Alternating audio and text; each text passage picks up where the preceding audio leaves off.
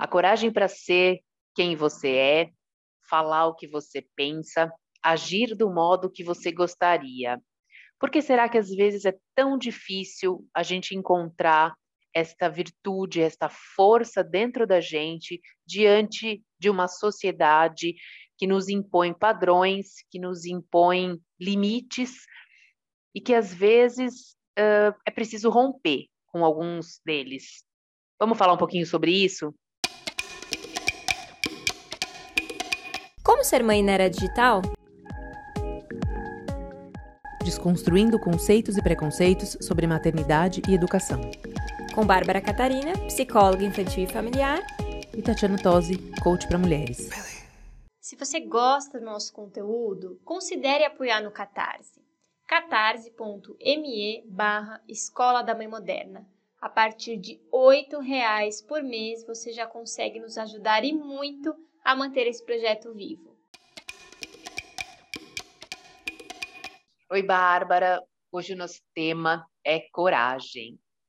É um tema tão amplo, né? A gente vai ter que focar aqui para não abrir é, mil e uma janelinhas sobre o tema, porque coragem traz tantos assuntos e subtemas né, no, no nosso imaginário que a gente realmente tem que direcionar um pouquinho essa conversa, porque é um assunto tão, eu acho tão pertinente nos dias de hoje, todos os assuntos são, né? Mas é que assim, a coragem para viver, né? A coragem realmente para ser quem a gente é, a coragem para a gente enfrentar os desafios da vida.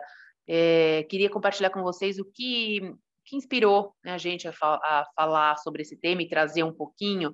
Um dos participantes do Big Brother dessa edição de 2021 está fazendo história e deixando um legado muito importante, que acho que nem sei se ele está se dando conta de fato da, da importância disso. O Gil do Vigor, que é um cara divertido, animado, alegre, é um, um homossexual que traz uh, à tona, que trouxe à tona muitos temas, e um deles que é a coragem de ser quem ele é. E isso tem ajudado outras pessoas realmente a se encorajarem, a se empoderarem né, e olharem um pouco para sua história e para si com mais orgulho, com mais força para enfrentar tudo que a sociedade impõe, né? Como a gente falou lá no começo, a questão do preconceito, dos limites, e por que não pode, e por que pode. Então, acho que a gente queria falar um pouquinho sobre isso hoje e trazer, né, a coragem como, como uma, não só como a força, mas também ali como o poder de você mudar, mudar sua vida, mudar suas atitudes e mudar o mundo, por que não, né? Mudar é através da sua própria mudança que você consegue mudar o que está ao seu redor. Poxa, Tati, esse tema é tão interessante. Quando você trouxe ele para a pauta, eu achei ele muito sensível, porque trouxe reflexões tão importantes sobre o quanto a gente passa, às vezes, a vida toda escondendo quem a gente é, e não falando só sobre orientação sexual ou é, a parte de gênero, a, é, toda essa parte de sexualidade mesmo, mas sobre personalidade, sobre sonhos, sobre gostos, sobre desejos, o quanto a gente esconde por medo, medo de não ser aceito, medo de não ser amado, medo de ser julgado, medo de errar, é, e quando uma figura tão importante surge como o Gil do Vigor, né, que é tão interessante esse,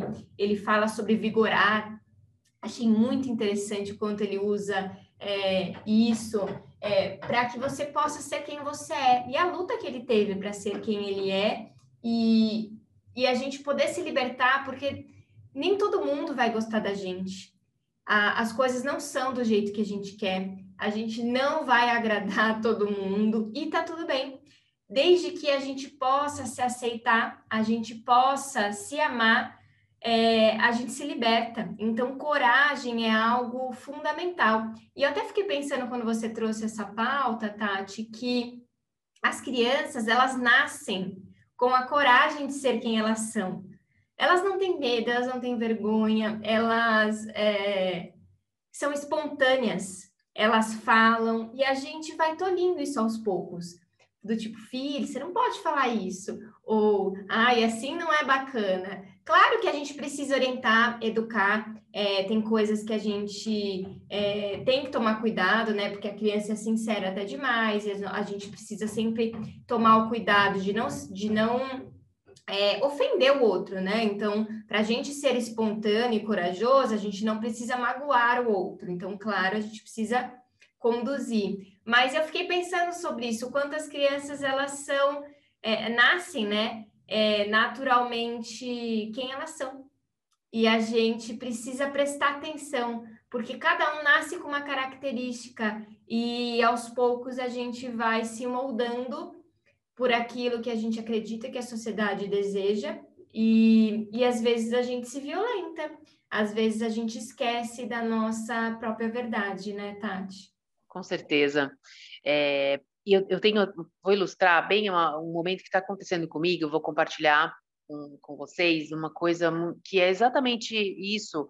Uh, quando a gente fala do medo do julgamento ou do que é certo do que é errado, né, dessa linha tão tênue porque a gente traz essa bagagem daquilo que a gente recebeu a vida inteira como educação, como criação, né? Então isso também interfere no seu no conceito do que é né, do que é certo e do que é errado. É muito ligado a isso e a coragem tem tudo a ver, porque se está errado, eu não tenho coragem para transcender ou para questionar, né? Será mesmo que é isso? Será que não é? Então assim, por isso que eu digo que é um, é, é um assunto, um tema que tem muitos subtemas, porque por trás desse guarda-chuva chamado coragem tem N situações que a gente traz né, junto.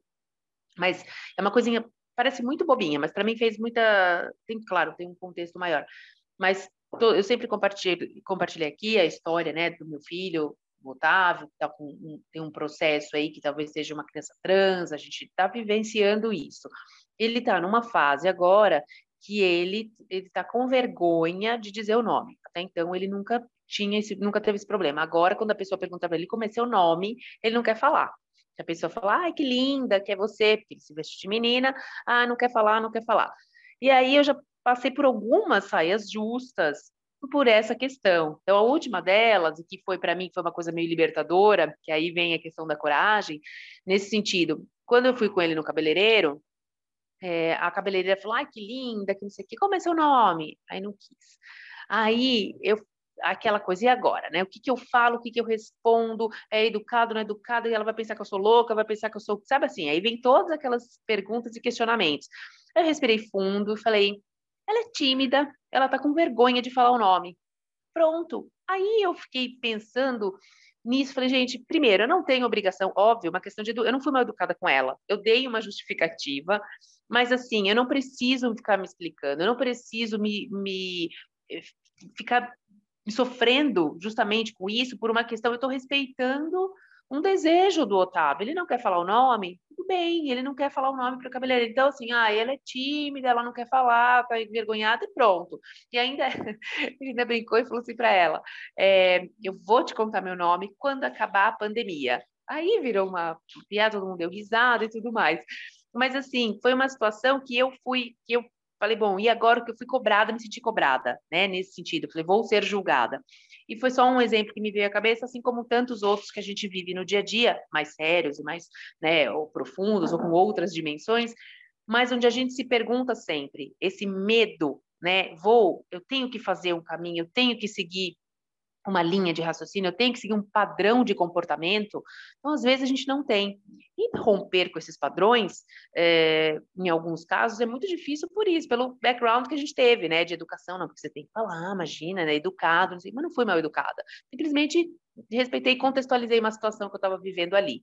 E aí, acho que a gente pode trazer isso para outras uh, situações de vida, né, de, de, que a gente tem no dia a dia, para a gente se questionar.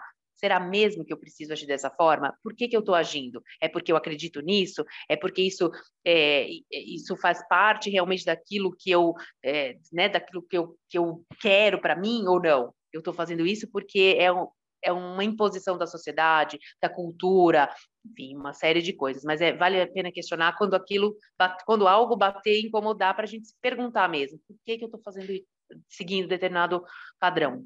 Nossa, Tati, muito legal isso que você trouxe, porque é, vale uma reflexão interessante. Se você não tivesse passando por todo esse processo, né, com, com o Otávio, de descoberta, né, de respeito, de orientação, possivelmente você ia falar, o nome dele é Otávio. Porque é isso, né? Se a criança não responde, você vai e responde por exatamente, ela. Exatamente, exatamente. Como você sabe que é uma questão né, para ele, né, que por enquanto a gente, se está nesse processo de desculpa, ele está nesse processo de desculpa, você está respeitando o processo dele, do que ele quer fazer, se, se ele quer ser chamado pelo gênero feminino, se ele não quer, se ele quer, o que, que ele quer fazer. Por enquanto, ele está na transição né, da roupa. Eu fiquei pensando sobre isso porque o quanto a gente não respeita as crianças em muitos aspectos. Então, essa do nome, ah, não é ofensivo, então eu vou falar. E às vezes a criança não quer. E eu estou dizendo isso porque eu estou atendendo muitas pré-adolescentes que estão tendo a primeira menstruação. E é impressionante como, é, sem intenção de magoar nem nada disso, a mãe sai contando para todo mundo que a filha ficou menstruada. E elas querem morrer, elas ficam muito envergonhadas, elas querem, elas acham um absurdo isso, elas acham que para que que tá contando, elas ficam com vergonha. E é isso, é uma coisa que é da, do, da intimidade do outro e a gente fica contando, mas na melhor das intenções, na melhor, porque tá orgulhosa, porque passou por uma etapa, porque aquilo é um marco importante na vida é, da mulher, então a mãe também quer comemorar, não deixa de ser uma, é, uma transição para essa mãe também, mas não diz respeito ao corpo da mãe, né? Diz respeito ao corpo da adolescente. E elas ficam muito bravas e chateadas. E aí a gente começa num ciclo onde cada vez menos as crianças, os adolescentes querem contar as coisas para os pais, porque eles contam para as outras pessoas. Então, assim, é, esse do nome, esse de ficar menstruada, são coisas que a gente acha simples, bobo, e que qual é o problema de eu contar? Mas não, é, não diz respeito a mim, né? E achei legal você falar assim: você foi educada? Ah, ela é tímida, não, não quer falar. E ok, você respondeu e, e mesmo assim você não invadiu o espaço do outro. Você não falou uma coisa que o outro não queria falar. Então, eu acho que são reflexões importantes e tênues, aonde a gente tem coragem de quebrar o padrão né? O outro pode até, ai, nossa, por que, que essa mãe não está falando? Ou qual que é o problema? Mas a gente está respeitando o indivíduo, o ser. Então, acho que isso é muito legal da gente pensar. É, não, e a gente, e as, conforme vão passando as gerações, né, a gente vai justamente filtrando um pouco isso, porque é aquilo que a gente já falou várias vezes sobre a questão da criança, né, o papel social da criança, porque hoje a criança tem mais voz, né, ela tem um lugar, mas nesses pequenos detalhes, às vezes a gente comete é, esse deslize é que realmente é o que você falou, essa questão do respeito para o Otávio é muito forte, né? O que eu venho trabalhando com ele desde que, sei lá, ele começou a falar dessas questões né, do gênero e tal. Então, para mim, essa foi a minha bandeira maior, mas ainda assim, às vezes eu percebo que eu também, né, de repente passo por cima de algumas coisas aí, coisas no dia a dia, entre irmãos, né? Isso acontece muito. Então, vem os dois, assim, e você não sabe exatamente o que aconteceu, os dois vêm reclamar, você não quer saber. Os dois estão errados, os dois, não sei o quê. Então, existem esses deslizes que a gente comete já, né? Mas sempre que a gente conseguir colocar essa trava e, e se questionar, é uma, é uma boa oportunidade para a gente reaprender rever alguns conceitos, né? Porque a gente, eu principalmente sou mais velha que você, também não fui, não tive muito isso, mesmo tendo uma criação respeitosa, mas era um respeito diferente, né? Era outro, justamente por outros conceitos, porque minha mãe teve já uma educação super castradora, vamos dizer assim. Então, eh, né, acaba que você passa um pouco um pouco isso adiante. Então, e essa questão da educação, da etiqueta, do, do comportamento, do se portar, né? Eu me lembro, meu pai, qualquer coisa eu brincava, ai, tenha modos, sabe? Tenha modos, né? Ai, uma menina não pode, aquela coisa que a gente fala, menina não pode sentar de perna aberta, menina não pode isso, que isso é outra coisa também, né? Que também está sendo desconstruído. A menina pode, a menina não pode, né? E aí as mulheres estão se libertando é, desse, de toda essa opressão, e a gente tem visto todos os movimentos feministas e toda né, a mulher querendo se colocar de uma outra forma, que também, também tem a ver com o tema central que a gente está falando, né? A coragem de, de, dessa ruptura de padrões também no universo feminino, né? Porque a gente tem uma inversão hoje tem alguns valores que foram uh, compartilhados, né, que era, eram exclusivos do universo masculino e hoje fazem parte do, do universo feminino também, com direitos iguais e deveres também, né, responsabilidades compartilhadas. Mas acho que é, é o, a grande questão é essa: é você olhar e saber onde, como mãe, de novo, só para a gente fechar esse, esse assunto, como mãe, você ter essa percepção de como quebrar algumas de como ensinar isso de uma forma respeitosa e educada, né, para que para que a criança não seja uma, uma máquina de dizer sim, né? para que ela questione e que você e que ela saiba por que está questionando determinadas coisas. Pois é, Tati, eu acho, até ampliando um pouco a nossa discussão agora, que tem uma queixa que eu recebo bastante dos pais sobre crianças que não se colocam crianças que é, são muito inseguras, crianças que não falam o que querem, o que pensam e que são comandadas. Isso tem a ver também com essa questão da coragem, porque muitas vezes as crianças elas têm medo de não serem aceitas, elas têm medo, já começa com, com essa questão e também tem uma questão, são duas questões, né? Tem aquelas crianças que têm uma insegurança de se colocar e tem aquela criança que ela tem uma característica mais calada. Ela não se importa em é, o amigo escolher o brinquedo primeiro, ela não se importa, ela não se sente prejudicada em relação a isso. E às vezes a gente tem um conceito de que não precisa se impor, precisa se colocar, porque senão quando for adulto, vai. E aí a gente começa a viajar, porque a gente começa a pensar lá na frente, sendo que é uma característica. E aí muitas vezes eu avalio com a criança qual é a característica dela.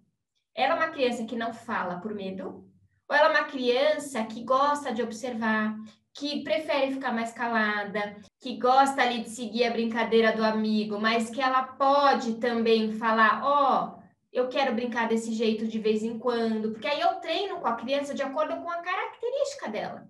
Ela não precisa ser a líder, mas ela não precisa fazer exatamente tudo que o outro quer ela pode se colocar em determinados momentos, ela pode falar, ela pode ter o momento dela, mas ela não precisa o tempo todo escolher. E aí, muitas vezes, eu preciso alinhar a expectativa dos pais com a realidade que está acontecendo e a gente chegar no meio do caminho. É, então, eu acho que, ampliando, pensando um pouco sobre isso, a gente também tem conceitos do que deveria ser, do que é uma pessoa ideal, do, do que, que a gente gostaria que a pessoa fosse que tivesse voz, que tivesse coragem. Mas às vezes eu, eu pego crianças que são aparentemente mais introspectivas extremamente corajosas, que sabem sim a opinião delas, mas também são inteligentes e perspicazes para saber o momento de colocar. Sabe que com determinada criança, se ela bate de frente, é desgastante para ela. Ela não gosta de briga. Então ela prefere ali ir pelas beiradas, prefere se colocar diferente, prefere não ter o estresse naquele momento e conseguir fazer outra coisa. Então, não deixa de ser uma característica importante. A, gente muitas vezes tem esse conceito é, da coragem, a gente quer tirar a criança introspectiva do lugar de introspectivo. Mas não necessariamente é ruim, desde que ela não passe por cima 100% dela mas que ela use a característica dela para conseguir se impor e se colocar. Então, eu queria trazer essa, essa reflexão, porque é uma queixa que eu recebo bastante no, no consultório e eu trabalho bastante, muitas vezes, é, é, alguns casos não, mas muitas vezes é uma criança introspectiva e é uma criança que realmente prefere não tomar o papel do líder. E aí ela se sente pressionada pelos pais a tomar e inadequada. Olha, para falar exatamente sobre isso que está falando é um outro é um outro uma outra questão que eu queria trazer um exemplo que é o que eu tinha falado para você que era um segundo segundo pensamento de inspiração é exatamente esse o ponto aconteceu eu vou trazer também um, uma coisa que uma situação que aconteceu comigo aqui em casa e, e ilustra muito bem isso Outro, eles brigam muito os dois né já falei também um monte de vezes aqui eles vivem em pé de guerra como qualquer irmão sei lá e aí uh, um dia o, o Beto mais novo falou para o Otávio. Ele falou assim: se você me bater, Otávio, eu vou me defender. Eu adorei essa fala dele, achei o máximo. Guardei essa informação num outro momento oportuno. Eu citei, falei, Beto, eu gostei muito do que você falou. É isso mesmo, se, se o senhor não te bater, você tem que se defender. É, você não precisa Aí eu, aí eu falei, bom, deixa eu também contextualizar um pouco para ele. Você não precisa bater nele, você tem que se defender, enfim. Mas eu só quis, achei muito legal essa fala dele. Aí, quando o Otávio, que é pavio curto, ouviu isso, ele, ah, não, eu, só um, um esclarecer. Aí ele foi falar com o Otávio, ele falou, depois que eu falei, ele foi lá e falou assim, Otávio, se você bater, você me bater, eu vou me defender. E aí, o que, que ele fez? Um gesto que foi muito significativo, que é aí que me chamou a atenção. Ele fechou os dois bracinhos na frente do rosto. Então, olha só. E aí o Otávio falou assim, ah, é? Então vem aqui que você vai ver. E começou a bater a mão para so um soco. Então, ali, aquela cena congela tudo. Aquela cena me mostrou claramente a diferença do mesmo conceito para cada um, que é aí que tá, que você falou. Então, o conceito de se defender para o Beto é defensiva mesmo, é se fechar. Então, eu vou me fechar, pensa na tartaruga, guarda da cabeça. Esse, o Otávio, não, eu vou me defender atacando, eu vou me defender te socando. Então, são perfis diferentes que têm o mesmo. Eh, eh, o ponto era o mesmo, era a defesa de cada um. Agora, como funciona? E é aí que entra essa questão. O que, que, me veio à cabeça? É, como você falou, como mãe, pensei lá na frente, falei, meu Deus, o Beto nunca vai conseguir. Como que vai ser essa defesa dele? Tipo, ele se fechando, ele não vai. Aí eu, a cabeça foi lá longe, falei, não, para, volta, né? E é isso, é a característica de cada um. Então, como é que eu vou potencializar? Então, que ferramentas que eu tenho que dar para o Beto para ele se defender dessa forma, sem se acovardar, porque essa é a defesa dele, pode ser que seja o recuo para, sei lá, aí eu tenho que treinar nesse sentido, entender, bom, vamos conversar, vamos dialogar, né, para resolver essa situação, em vez de já partir, e o outro baixar a bola. Cara, não é assim que a gente resolve, não é socando. Então, é trazer esse ponto de equilíbrio dentro de uma coisa saudável, do diálogo, mostrando, respeitando a característica de cada um, que é assim, então, né, como agir, mostrar para eles. Exemplo, né? Porque é isso, olha o conceito. Um defender é partir para porrada, o outro defender é fechar o bracinho ali e não, uhum. não apanhar. Então, assim, quem tá certo e quem tá errado? Não tem, não tem certo e errado. Tem a forma, e aí é o ajuste. Realmente, para um, segura, calma, não necessariamente tudo é na porrada, e o outro, ó, também calma, vamos ver. Como é que você pode se defender? Você pode sair do ambiente, você pode pedir ajuda, porque tem pessoas que não gostam. Eu tinha pavor dessa coisa de porrada. Eu sempre corria, e tinha, tinha meninas na minha sala que era da porrada. Então, assim, eu, ó, corria disso, tinha nunca saí no tapa com ninguém, nunca, nunca. E eu tinha amigas que toda semana tava saindo no tapa com alguém, eu tinha pavor. Eu preferia correr, preferia me esconder e tá tudo bem. E vamos lá. Mas em alguns momentos, a hora que eu me sentia segura e via que a pessoa não ia para cima na porrada, eu me colocava.